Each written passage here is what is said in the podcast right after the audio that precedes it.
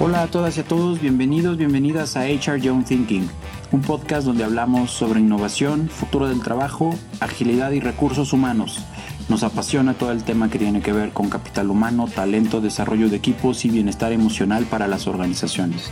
Yo soy Antonio López y después de una carrera de procesar nóminas, contratar gente, organizar eventos, el día de hoy soy cofundador y director general de Buca, una agencia que ayuda a las áreas de recursos humanos a innovar, a transformar la experiencia de sus empleados y a volcarse en áreas centradas en las personas.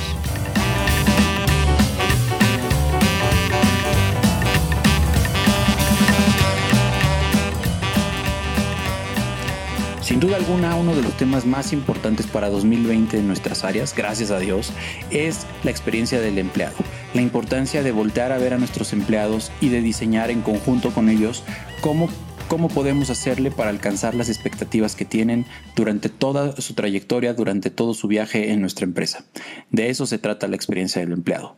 Estos días son un poco difíciles en Boca eh, conforme nos involucramos en algunos proyectos, conforme participamos en algunas otras sesiones, conforme hacemos cada vez más contenido y más workshops, eh, sin dejar de darle la importancia que tiene este espacio, pero se vuelve un poco más complicado organizar las agendas de los que colaboramos y de los invitados que tenemos para generar una sesión en directo eh, específica para este podcast. Pero no solo por ello, quiero compartirles un webinar que hicimos hace algunos días sobre la importancia de Employee Experience. Hablamos sobre qué es Employee Experience, qué no es Employee Experience y cómo eh, por qué es tan importante en nuestras empresas y cómo accionarlo en nuestras empresas. Platicamos sobre algunos casos, platicamos sobre algunos indicadores que te ayudan a vender el caso de Employee Experience, así que espero que disfruten este contenido, eh, no sin antes pedirles que mantengamos la comunicación, es muy importante que nos contacten por las vías que ya conocen y si no las conocen,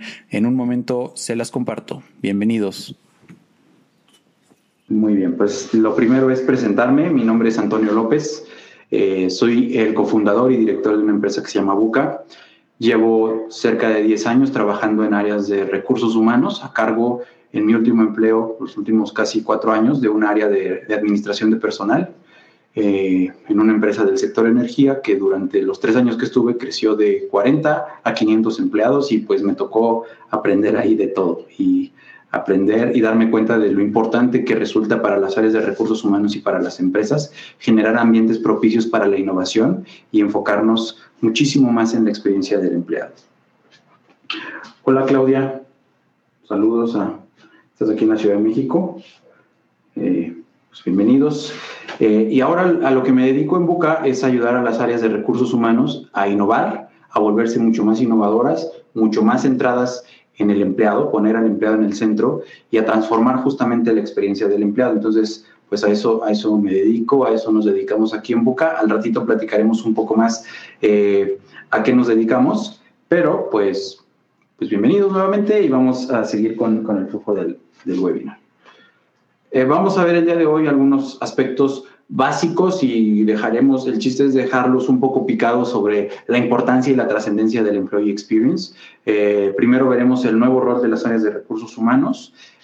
Eh, entenderemos muy bien qué es Employee Experience y lo diferenciaremos de cosas que se parecen mucho a Employee Experience pero que no lo son. Hablaremos de los tres ambientes que forjan el Employee Experience. Eh, les presentaré un caso muy exitoso de, de una empresa estadounidense que se llama Dove eh, les hablaré un poco sobre las métricas importantes de negocio para tener una muy buena experiencia del empleado. Y después hablaremos de ciertos frameworks que yo espero que les ayuden en sus empresas a implementar o a mejorar, avanzar los modelos de experiencia de empleado que ya tengan, ¿no? Sobre todo para, para llegar al final del webinar a una pregunta de cómo puedo, puedo hacerlo posible en mi empresa. Y hacia el final, los que se queden al final de la sesión, vamos a, regalar un taller que es muy interactivo, que justo es como el punto de partida para empezar a innovar en las áreas de recursos humanos. Entonces, quédense al final porque no se van a arrepentir. Espero que, les guste toda la información. Eh, lo primero que me gustaría siempre platicar es cuál es el rol de las áreas de recursos humanos. El mundo se ha dividido, la humanidad, podríamos dividirla en, en, dos, en dos líneas del tiempo. Por un lado, cómo se han transformado los negocios, las empresas y las industrias a lo largo de la historia. Y el ejemplo más eh, fácil para entenderlo es que el mundo ha pasado por cuatro ahora, cuatro revoluciones industriales. Desde la primera revolución industrial, eh, en donde se crea, ya saben, la máquina de vapor y se empieza a, medir el trabajo. La segunda revolución industrial, cuando surge la energía eléctrica y todo empieza a transformarse eh, para las empresas, para los modelos de negocio, empiezan a surgir microtransistores y transistores. Y es hasta ese momento, mucho tiempo después, en 1920, cuando surge el primer concepto de administración de personal, ni siquiera un concepto como tal de recursos humanos. El ser humano era un instrumento para lograr un fin y se empiezan a hacer estudios sobre el trabajo, sobre tiempos y movimientos y se empiezan a estandarizar algunos procesos para que la gente sea efectiva haciendo lo que tiene que hacer. Después viene una tercera revolución industrial en donde ya surge, digamos, todo lo que tiene que ver con microprocesadores, empieza eh, el nacimiento de una era digital y ahí se revoluciona un poco el concepto de recursos humanos a algo que nosotros le conocemos como HR 2.0, en donde es el concepto que está vigente hasta el día de hoy y que habla sobre el business partner de, de las empresas, es decir, tratar de colocar a las áreas de recursos humanos como socios estratégicos para implementar adecuadamente las estrategias de negocio. Y el día de hoy vivimos una cuarta revolución industrial caracterizada por la agilidad, por la innovación, por la automatización, por la inteligencia artificial, por el uso de, información a gran escala. Y el paradigma que estamos, ante el que estamos es si las áreas de recursos humanos vamos a permanecer como áreas estratégicas o como socios estratégicos de las empresas, tratando de consolidar un espacio que nos han dado eh, las empresas en los últimos prácticamente 30 años, porque así se ha movido el área de recursos humanos, o transformarnos hacia algo que se centre mucho más en las personas, que nos permita ser mucho más analíticos, tener funciones mucho más analíticas y sobre todo que nos permita poner al ser humano en el centro. Ese es el paradigma ante el que estamos, eso es lo que eh, los que nos gusta y los que nos apasionan las áreas de recursos humanos queremos empezar a, a, poner sobre las mesas. No se trata de dejar de hacer trabajo transaccional, sino de empezar a hacer un trabajo mucho más estratégico. Y eso cobra mucho sentido porque en este momento eh, convergen tres fuerzas muy importantes. Por un lado, las personas cuya composición demográfica está explicada por cuatro generaciones con todas las implicaciones que ello tenga, desde los centennials, como la, como la generación más joven hasta los este, baby boomers, eh, que son como generaciones que, que, crecieron en modelos distintos y que tienen una predisposición, por ejemplo, a la tecnología completamente distinta, ¿no? Mi jefe en el último trabajo que tuve, a quien aprecio y admiro mucho, pues era una persona de 72 años que no sabía o tal vez la agilidad que yo tenía, no tenía la agilidad que yo tenía para utilizar bases de datos. Y por supuesto, justo ayer tratando de configurar la plataforma para el webinar, me di cuenta de que hay muchas integraciones nuevas y muchas soluciones tecnológicas nuevas para las que yo tampoco tengo ciertas habilidades. Y eso es un desafío muy importante para las empresas. Por otro lado, justo la tecnología, todo ese permite que exista muchísimo más movilidad en el amplio sentido de la palabra. Eh, hablábamos de globalización hace tal vez 30, 40 años, pero el día de hoy ya lo estamos viviendo, existe mucho trabajo remoto, existen nuevos modelos de trabajo que, que, te permiten que no tengas a la gente físicamente cerca de donde trabajas y aún así poder eh, tener muy buenos resultados. Y por otro lado, justo la composición del trabajo.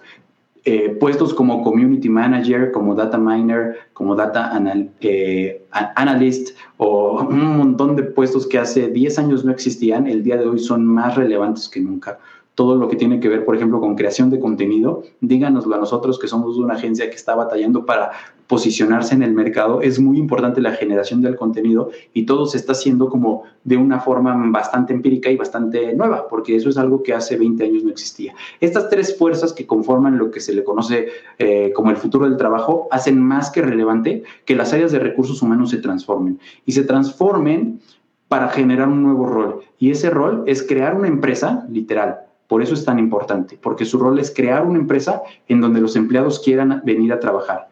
Una empresa que tenga un propósito claro, una empresa que se enfoque en desarrollar un espacio físico, un espacio tecnológico y una cultura para que la gente quiera venir a trabajar en ellas.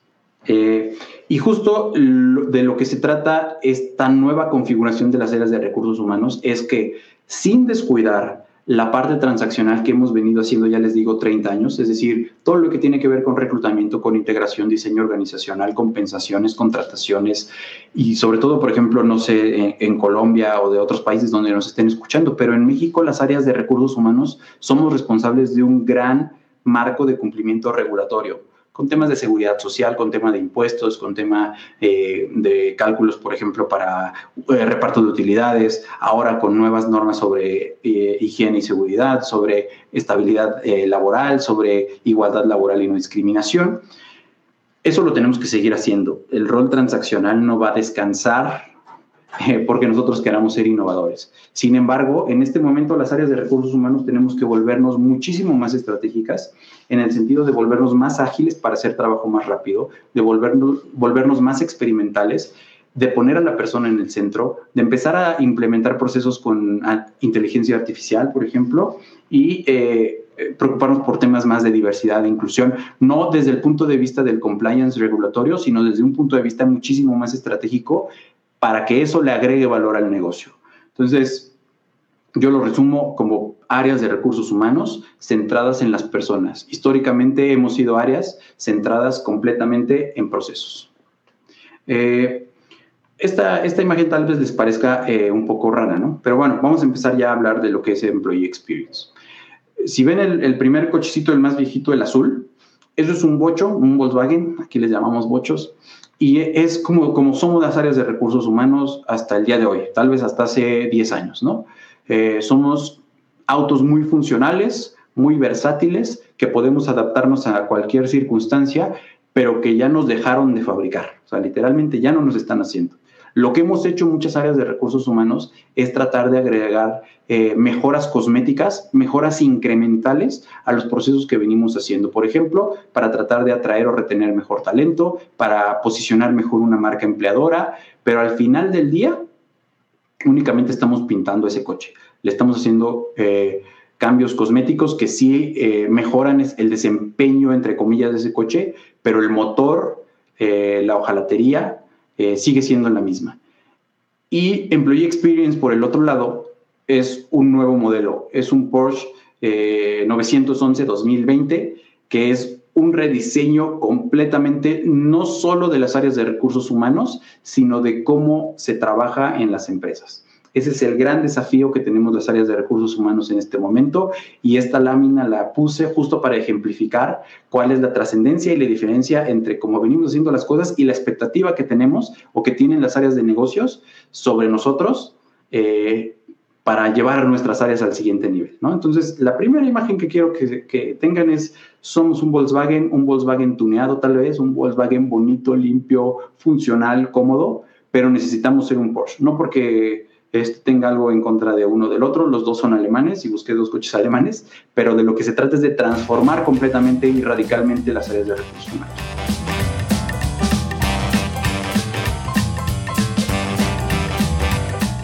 ¿Qué tal la analogía de los coches? ¿Les pareció muy burda? ¿Les pareció que di a, conocer mi punto? Por lo menos lo comuniqué efectivamente. Escríbanos a contacto para conocer qué piensan sobre este contenido, eh, saber si les hace sentido, si quieren saber más al respecto también pueden escribirme en LinkedIn o por correo y les compartimos también este, este webinar con, con toda la presentación que dimos. Y bueno, ¿qué les parece? Seguimos aquí en HR Young Thinking.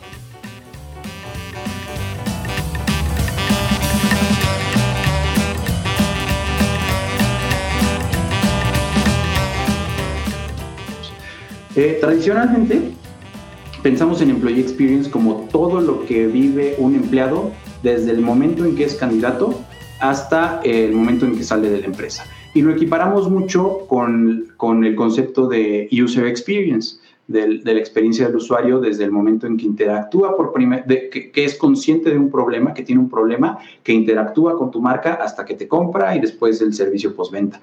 Ese es como que el análisis eh, eh, o la comparación más natural que tenemos sobre Employee Experience. Sin embargo, creo que este concepto se ha transformado, se ha venido transformando. Es un concepto relativamente nuevo, como lo es todo el tema de diseño, de, de design thinking, que es justo de donde surge la, las ideas de UX y UI. Y tenemos tres componentes que, nutren la, experiencia del empleado. Por un lado, las expectativas, necesidades, aspiraciones que un empleado tiene. Seguramente cuando ustedes entraron a, a su empresa, a la empresa en donde están colaborando actualmente, pues tenían una expectativa, ¿no? Tal vez querían ganar mucho, querían un balance entre su vida laboral y su vida personal, querían tener este, ciertas eh, condiciones de trabajo. Esa es una expectativa que todos tenemos de manera natural. Tal vez cambiaron de trabajo huyendo de un jefe tóxico o tal vez cambiaron de trabajo porque les quedaba más cerca, porque tenían eh, políticas de flexibilidad laboral.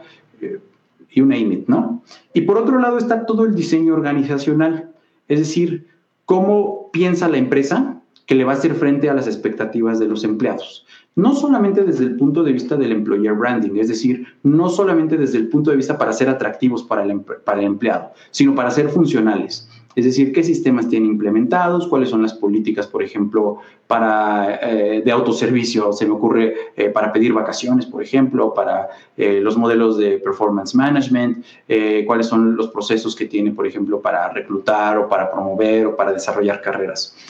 Y el, el momento en el que se juntan estas, estas, estas dos este, realidades, ¿no? Por un lado lo que el empleado quiere y por otro lado lo que la empresa ofrece, es entonces cuando se genera una experiencia del empleado. Entonces, yo lo que eh, definiría, la forma más fácil de definir la experiencia del empleado para mí es la intersección entre las expectativas de un empleado y las posibilidades que tiene una empresa de satisfacer esas expectativas. Es la definición como más sencilla que encuentro y que se las quiero compartir. Espero que les parezca este, interesante. Por otro lado, algo que es bien importante y que me gustaría mucho también que se lo llevaran así como muy claro eh, de esta sesión, es que no es Employee Experience, ¿no? Tendemos a, confundir Employee Experience con Employee Engagement.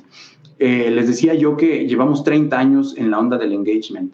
Eh, tratando de ser socios estratégicos del negocio, nos hemos enfocado mucho en generar un compromiso fuerte de nuestros empleados hacia nuestras empresas. Y por esa circunstancia hacemos lo que sea. La diferencia del engagement ahora la veremos, pero es importante que sepan que no es employee experience. Engagement y experience son conceptos distintos, por lo menos distintos. No quiere decir que no sean complementarios, ahorita lo veremos, pero no son lo mismo. Otra cosa, no son prestaciones y beneficios en muchas empresas que yo he tenido la oportunidad de platicar en estos meses que llevamos este, interactuando con empresas y en, los últimos años, dos, tres años, que se ha empezado a popularizar el concepto de employee experience, existe una confusión muy fuerte de que eh, las áreas o, los responsables de Employee Experience deben estar en las áreas de prestaciones y beneficios. Y se confunde mucho con un modelo, por ejemplo, de Happiness at Work y de querer otorgar como muchos perks y muchos beneficios a los empleados eh, para darles una buena experiencia.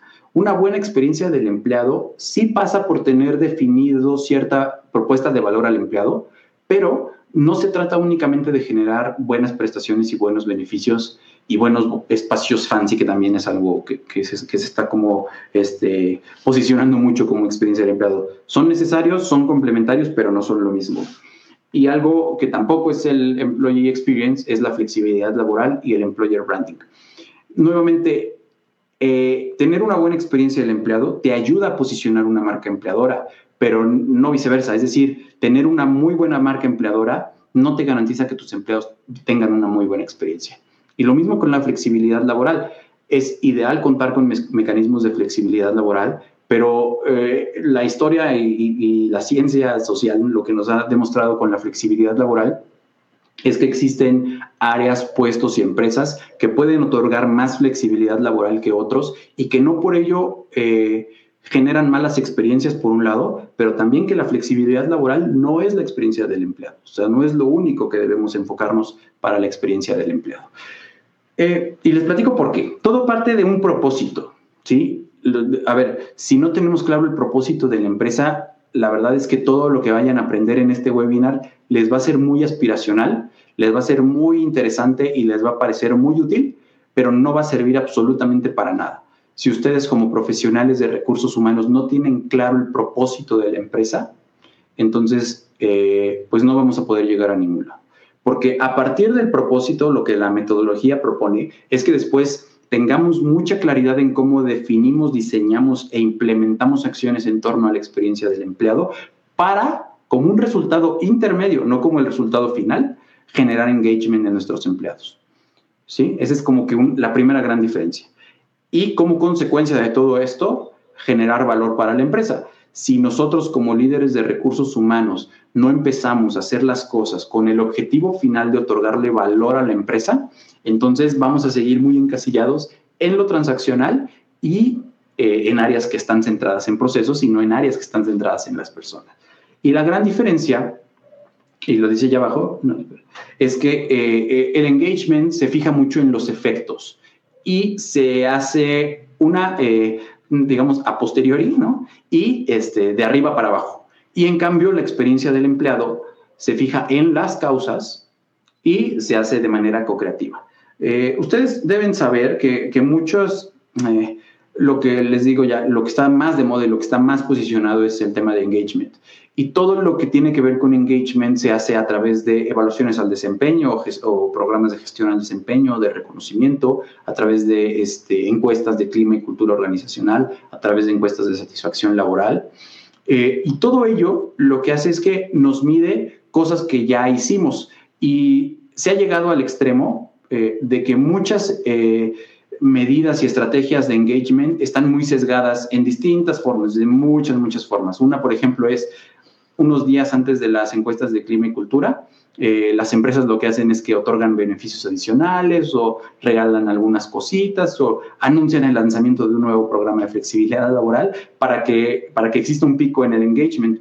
Y después, incluso las, las empresas más eh, genuinas y sinceras, una vez que identifican cuáles son los problemas, generan soluciones, lanzan algo al mercado y funciona como shots de adrenalina. ¿no? Entonces tenemos la semana de la salud bucal o la semana del gastroenterólogo para, para, mejorar el engagement, para que nos sintamos más felices en el trabajo, pero ello decae eh, de, manera, de manera sistemática. Y el modelo de Employee Experience lo que te dice es que debes enfocarte más bien en tres ambientes para diseñar experiencias significativas para tus empleados.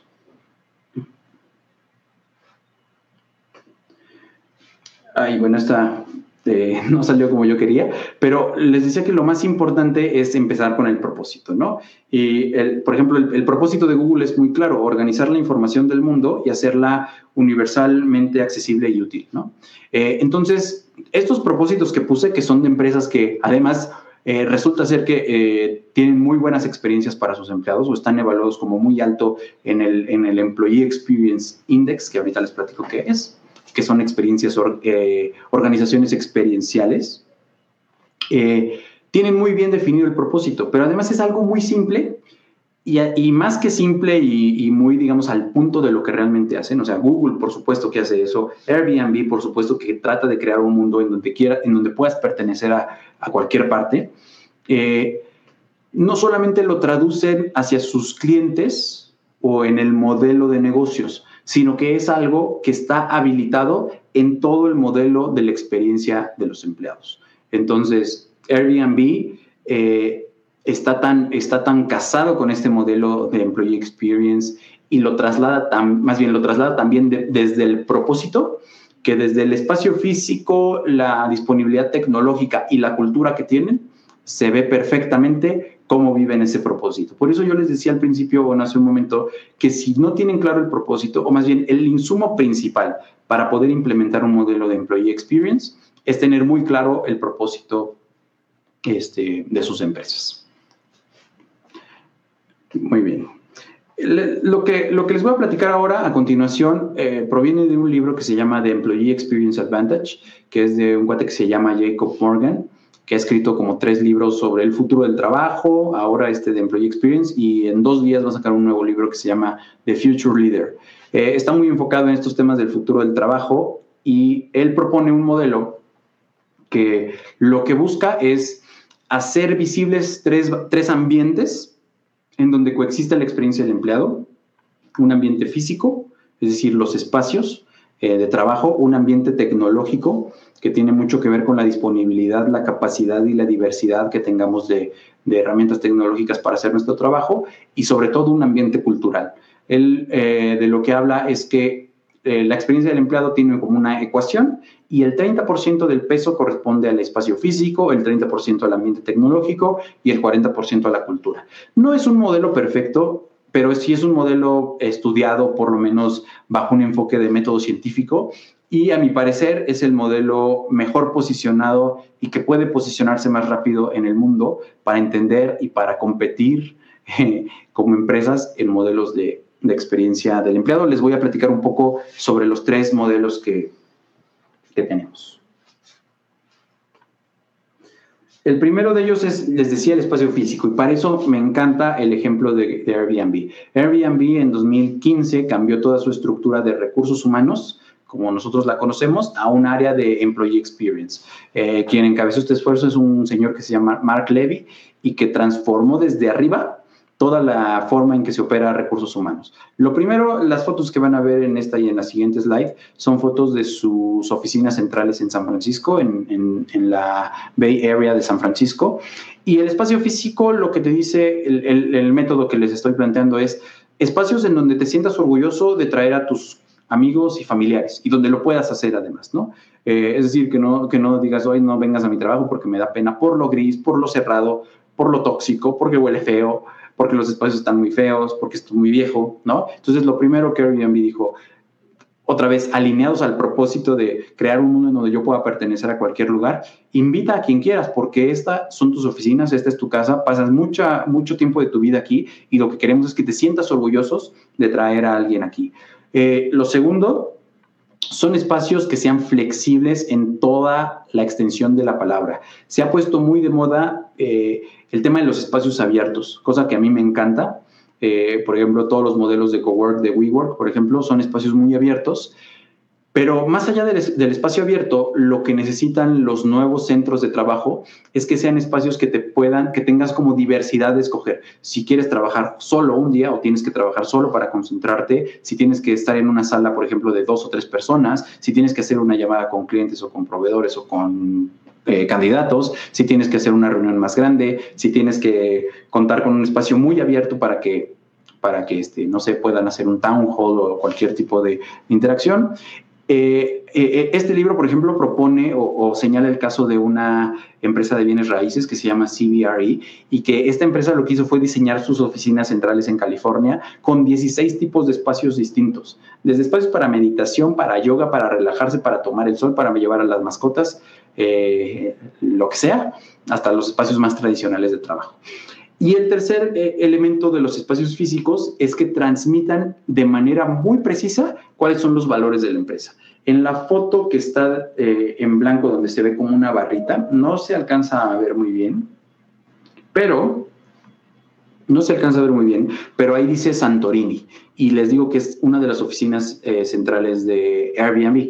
Y esta oficina dice Santorini porque Santorini es uno de los destinos más inclusivos y más rentables de la empresa. Entonces lo que hicieron fue diseñar un espacio específico que reflejara el valor de la empresa, que reflejara la importancia que tiene el modelo de negocios en lo que ellos hacen y que otra vez está muy alineado con el propósito eh, de Airbnb. ¿no? Lo segundo es el ambiente tecnológico y aquí lo que me gustaría mucho es platicarles sobre mi experiencia eh, en ambientes tecnológicos, ¿no? Yo era director de recursos humanos, entonces obviamente cuando llegué, pues me dieron mi laptop, mi, mi dock, ¿no? Con, con, con, todo, ya saben, mi mouse, mi teclado, mi webcam y mi monitor gigante.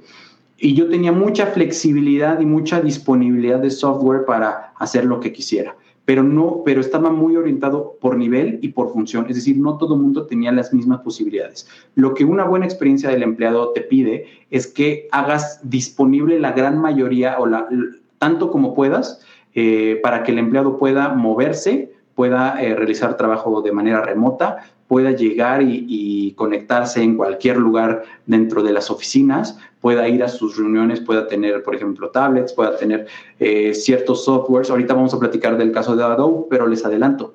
Adobe, por ejemplo, les hace disponible a todos sus empleados toda su suite. Entonces, eh, no importa si eres diseñador o si estás en recursos humanos o en finanzas, tú puedes entrar y utilizar 24/7 todos los sistemas que genera la empresa, un poco para que generes esa disponibilidad y, porque ellos parten de la premisa que entre más tengas, mejor te vas a desempeñar.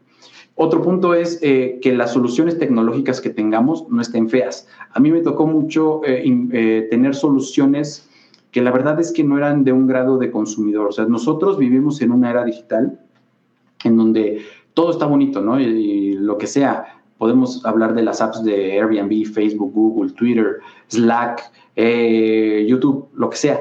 Y en las empresas nos tardamos un poco en, agarrar el ritmo con, las nuevas eh, innovaciones tecnológicas. De lo que se trata es de que estas nuevas innovaciones tecnológicas que son para los empleados, redes sociales, sistemas para solicitar vacaciones, sistemas para interactuar con, nuestros compañeros, etcétera, tengan esa misma, ese mismo nivel de sofisticación en cuanto al diseño y en cuanto a la utilidad.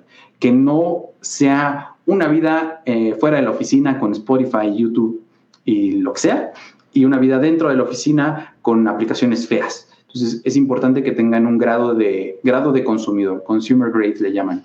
Y el tercer elemento del ambiente tecnológico es que sean alineadas a las necesidades de la empresa. Entonces, en esta foto les platico, a mí me tocó implementar SAP, la plataforma de Success Factors para mi empresa, como una solución de caja, pues era todo nuevo y no había ningún riesgo porque pues todo lo podíamos hacer desde cero. Y quisimos implementar un coche que bueno, ese coche de la foto se ve medio viejito, pero quisimos implementar un coche que no se adecuaba realmente a las necesidades que nosotros teníamos, eh, porque además no teníamos identificadas nuestras necesidades. Pero el punto es que, este, que, las, que, que, las soluciones realmente respondan a una necesidad del empleado, no a algo que se le ocurre a alguien más o que solamente porque está disponible en el mercado nosotros lo queramos implementar para nuestra empresa.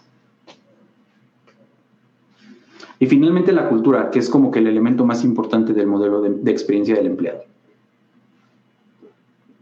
El modelo de cultura, la importancia de la cultura es muchísima, es lo que más determina el éxito de un modelo de experiencia de empleado y hay como distintos eh, factores que lo que ayudan a determinarlo. Uno es que la gente se sienta justo de venir, que se sientan valorados con estar en nuestra empresa eso es muy importante, es muy fácil decirlo, pero es difícil implementarlo. Que existan mecanismos correctos, pertinentes y oportunos para dar y recibir feedback, eh, ya sea de par a par, con subordinados, con jefes. Que sea un lugar en el que me guste venir a trabajar. La mesa de ping pong es un ejemplo tal vez eh, aspiracional. No, no todos necesitamos tener una mesa de ping pong, pero sí es algo en donde yo pueda sentirme valorado y donde me guste venir a trabajar. Una cultura que fomente y se preocupe genuinamente por el bienestar físico y cada vez es más importante el bienestar emocional de nuestros empleados. Una cultura en la que también este, eh, existan, pues ya les decía, posibilidades de aprender cosas nuevas, en donde yo tengo oportunidades de desarrollarme no solamente de manera vertical, sino también de manera horizontal y donde pueda aspirar a tener, eh, aprender eh, nuevas metodologías, tener nuevos conocimientos, no solo para desempeñarme dentro de la empresa, sino para salir tal vez. Una cultura que fomente los aspectos de diversidad e inclusión, y el maestro Roshi está ahí porque también se trata de generar una cultura en donde los jefes no solamente sean jefes y líderes, sino que ahora también se requiere que sean mentores. Si se fijan, todo lo que les acabo de decir no nos habla más que de algo bien sencillo, y eso es poner al ser humano en el centro. Vámonos muy rápido. El caso que les platicaba es de Adobe. Adobe es una empresa que fabrica software y lo vende carísimo. Eh, y, parte del, caso de éxito de Employee Experience es porque generan una cultura. Aquí está, por ejemplo, una foto de eso. Todo está como alineado al, espacio físico, pero quisiera eh, rebotar algunas cosas. La primera es, se enfocan en el bienestar físico y emocional de sus empleados. Así como hay esta foto del gimnasio, también había otras, por ejemplo, donde hacen meditación, donde se enfocan en, hacer yoga, donde hacen otro tipo de cosas que, que les ayudan al empleado, digamos, a tener un, eh, por lo menos se hace explícito que se enfocan en su bienestar. Tienen espacios físicos diseñados no solamente para trabajar, sino para que el empleado pueda hacer otras cosas. En este caso es una terraza. Estas oficinas están en San José, California, y es una terraza para que puedan platicar, para que puedan tomarse un café socializar o tal vez hablar de cosas del trabajo. También tienen este, eh, los espacios y las herramientas tecnológicas para poder estar en donde sea, ¿no? Para poder trabajar solo, tienen una flexibilidad muy amplia de espacios físicos y sobre todo también algo que se permea mucho es la capacidad para aprender cosas nuevas, desde el diseño del espacio físico, la disposición de tecnología, eh, la disponibilidad de acceder a las plataformas para hacer lo que quieras en, la plataforma, en, los productos de esta empresa. Todo está diseñado y todo viene desde el propósito, como les decía anteriormente, y finalmente lo que también les digo, tener distintos espacios para hacer distintas cosas. Este es un ejemplo que, que le hizo acreedor a esta empresa. En este año, algo que se evalúa en 2019, Glassdoor la reconoce como una de las mejores empresas para trabajar, la número 39 en eh, Estados Unidos y una de las principales en el modelo de Employee Experience. El modelo de Employee Experience, como les digo, todavía no está tan bien posicionado, pero lo interesante de este modelo es que una vez que Jacob Morgan lo diseñó, después lo validó como con otras variables. Y muchas de esas variables son estas que les platico, son las que a mí me llamaron mucho más la atención y que son métricas que nos ayudan a vender el caso de éxito de implementar un modelo de Employee Experience. En general, él divide las empresas en, varias categorías, siendo las empresas experienciales las que, las que obtienen el mayor puntaje. Eh, al final de esta presentación les voy a pasar una infografía que él diseñó con, con el resumen de su libro y donde vienen estas empresas, pero de manera general las empresas que, tienen, que se preocupan más por la experiencia del empleado, el primer resultado es que son 0.76% el tamaño de las otras empresas, es decir, logran mejores resultados con menos gente tienen 40% menos rotación, que para los que nos dedicamos a recursos humanos sabemos que ese es un número muy grande. Eh, son 1.5 veces, o sea, 1.5 veces mejor pagadas que las empresas que no se dedican tanto al employee experience. Pero ojo, esto no es una causa, sino un efecto. Es decir, como se, se, enfocan mucho más en la experiencia del empleado, otorgan mejores resultados y como consecuencia de esos mejores resultados, entonces son mejores pagados. No es al revés. Si tienen dudas de esto, al ratito lo platicamos. En general, tienen 2.8 veces más revenue por empleado. Es decir, si sacamos el revenue total del estado de resultados y lo dividimos entre el número de empleados y lo comparamos con las otras empresas, las, las empresas experienciales tienen 2.8 veces más revenue. Y no solo eso, eh, tienen cuatro veces más eh, utilidades que las empresas que no son experienciales. Esas son con algunas métricas que me, gusta mucho compartirles porque nos ayudan a vender el caso de, de Employee Experience. No se trata nada más de que es bueno por sí solo.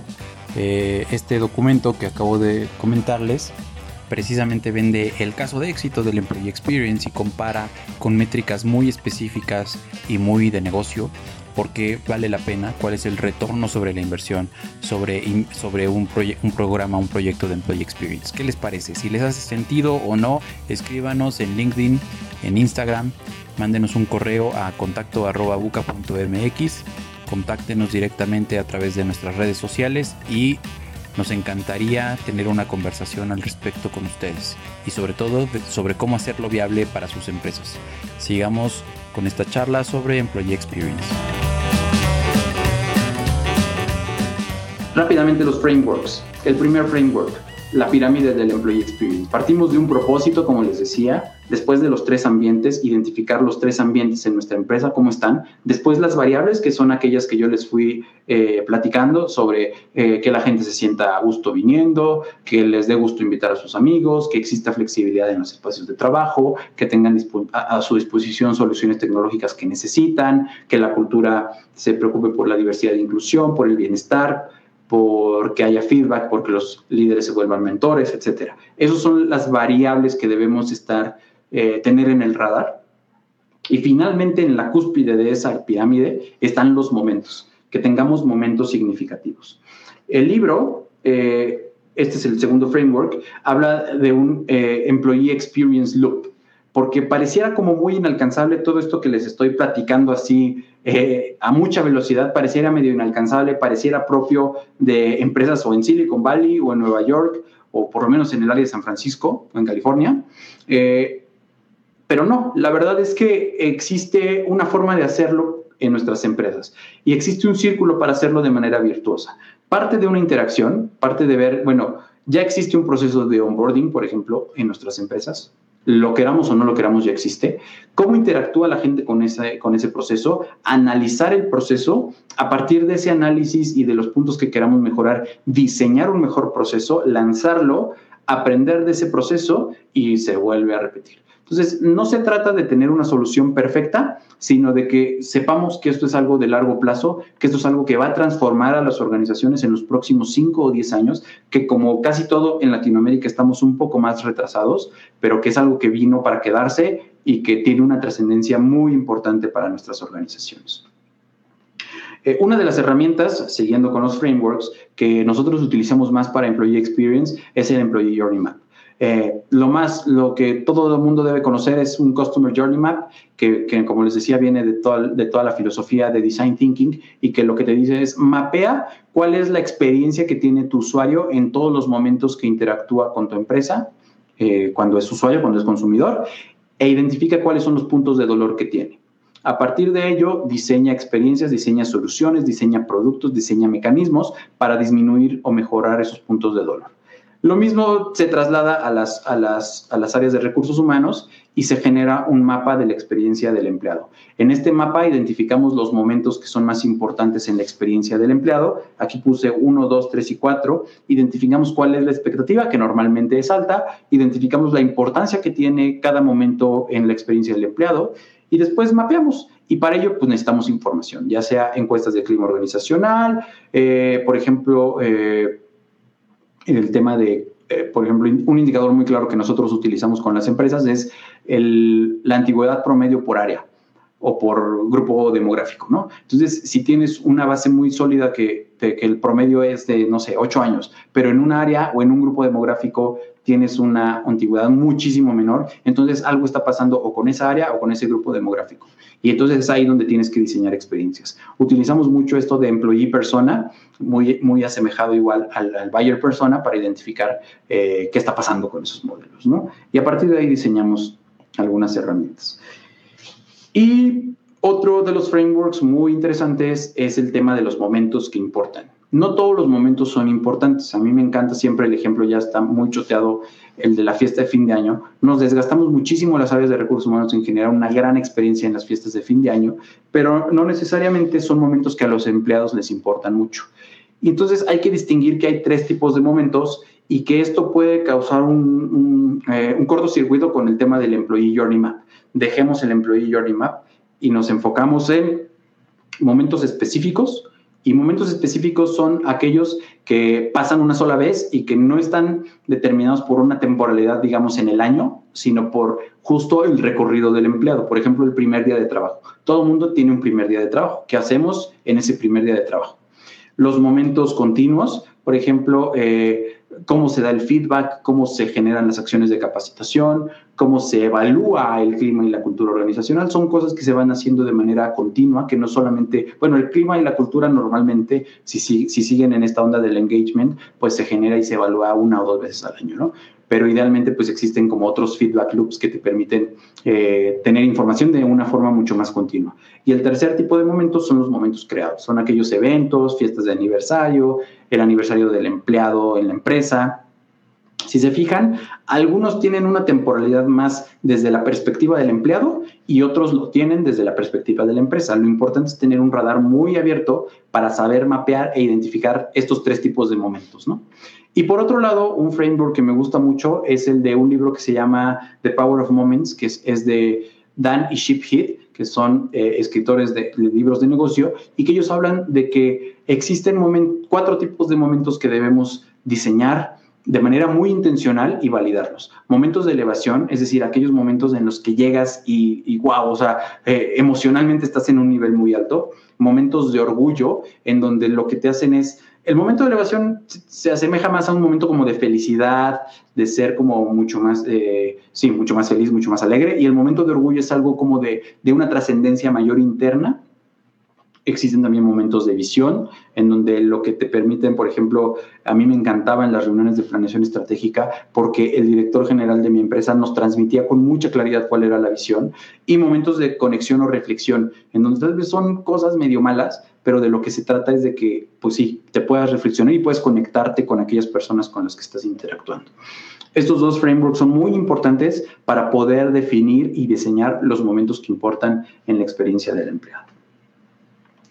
Pero todo lo que les decía ya, ya, ya este, lo comentaba hace un momento, pareciera como de San Francisco, ¿no? De por lo menos del río Bravo para arriba. Y pues sí, la verdad es que no somos Adobe, no hay nadie de Google, no hay nadie de Facebook y no hay nadie de Airbnb hasta donde yo este, me quedé eh, ahorita en la lista, no he revisado la, la, interacción. Entonces, ¿cómo le hacemos para que eso que parece muy lejano, que parece muy aspiracional, se vuelva algo alcanzable para nosotros? Y eso eh, lo vamos a ver en el siguiente, no, no es cierto, vamos a platicarlo en la siguiente slide. ¿Cómo lo puedo hacer accesible a mi empresa? Lo primero, y eso es un cambio de mindset nada más, y lo pueden empezar a hacer mañana, es empiecen a revisar qué cosas de las que hacen en recursos humanos están enfocadas en procesos y en entregar resultados de negocio como primer objetivo y traten de ir caminando a que todo lo que hagamos en recursos humanos ponga a la persona en el centro. No ponga el proceso, no ponga la eficiencia, sino ponga a la persona en el centro. ¿Cómo se está sintiendo? ¿Cómo está logrando la persona el servicio que le estamos dando? ¿Qué es, ¿Cuál es el nivel de satisfacción y de, elevación que tiene con esos momentos que le estamos dando? Lo segundo, y es algo que es bien difícil, eh, entre comillas, es empezar a crear, profesionalizar, mejorar o por lo menos googlear People Analytics es una función clave para mejorar la experiencia de los empleados. Si nosotros empezamos a identificar sistemáticamente qué está pasando con el comportamiento de nuestros empleados y podemos tener dashboards sobre todo tipo de indicadores, no solamente sobre costo de la nómina, antigüedad, edades y profesiones, entonces vamos a poder identificar cuáles son los momentos que más le importan a nuestros empleados. Vamos a poder identificar cuáles son los puntos de dolor más específicos para nuestras empresas y en consecuencia vamos a poder diseñar mejores experiencias. Si no tenemos una función de People Analytics, no lo vamos a poder hacer. Y no quiere decir que contrates a tres o cuatro economistas, actuarios o ingenieros que vengan a implementarlo. Existe mucha información dentro de tus expedientes que si lo podemos empezar a automatizar, eh, puede salir algo muy interesante. De hecho, si tienen oportunidad, eh, en Buca tenemos un podcast, ahorita hablaré un poco de ello, y uno de los episodios hablamos de People Analytics con, con una persona que era responsable de esta parte en WeWork Latinoamérica y que está muy padre que pueden empezar a aprender un poco de esto. El tercer punto es también, así como hay que generar o destinar recursos para People Analytics, también hay que hacerlo para generar un equipo de experiencia. Igual, no tiene que ser el equipo de experiencia que esté dedicado al 100% a ello, pero que sí empiecen con estos frameworks que les di, con estos ambientes y con estas variables, a empezar a identificar qué es lo que está pasando en nuestras empresas y empezar a diseñar soluciones que se parezcan a algo que nosotros queremos hacer realmente. Lo otro es empezar justo que ya tenemos un equipo de experiencia y que ya identificamos analíticamente cuáles son los puntos de dolor, empecemos a preocuparnos por los momentos que realmente importan. Identifiquemos aquellos momentos continuos, específicos y creados que son más importantes para nuestros empleados. Estoy seguro, con todas las empresas que hemos trabajado, uno de los momentos más importantes en la vida de cualquier empleado es el primer día de trabajo. Si quieren arrancar, arranquen por eso porque con independencia de cómo esté, siempre es algo que se puede mejorar o que por lo menos pueden diagnosticar con mucha más claridad. Y finalmente, algo que me encanta y algo que tenemos que hacer muchísimo más es volvernos más un laboratorio que un área de servicios. Un laboratorio que diseñe, que valide y que aprenda. Eso es algo que tenemos que empezar a hacer. Es algo que transforma profundamente el ADN del profesional de recursos humanos y de las áreas de recursos humanos. Pero que una vez que lo hacemos, créanmelo, se los garantizo, transforma de manera sustancial la forma en que entregamos resultados a nuestra empresa, a nuestros accionistas, a nuestros jefes, a otras áreas.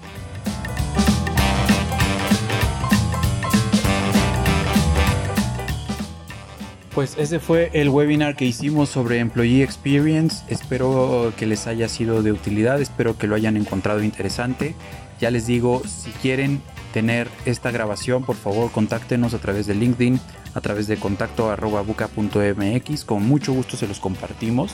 Eh, y sobre todo lo último es muy importante, cómo le hacemos para que nuestras áreas dejen de ser áreas de servicio y se conviertan en laboratorios de innovación. Cómo le hacemos para nosotros volvernos agentes de innovación, algo que es cada vez más indispensable en este mundo volátil, incierto, complejo y ambiguo. Yo soy Antonio López, la música que escuchan es de los Highballing Daddies y el podcast es producido por Alejandro López. Nos vemos la próxima semana, contáctenos, síganos, hasta la próxima.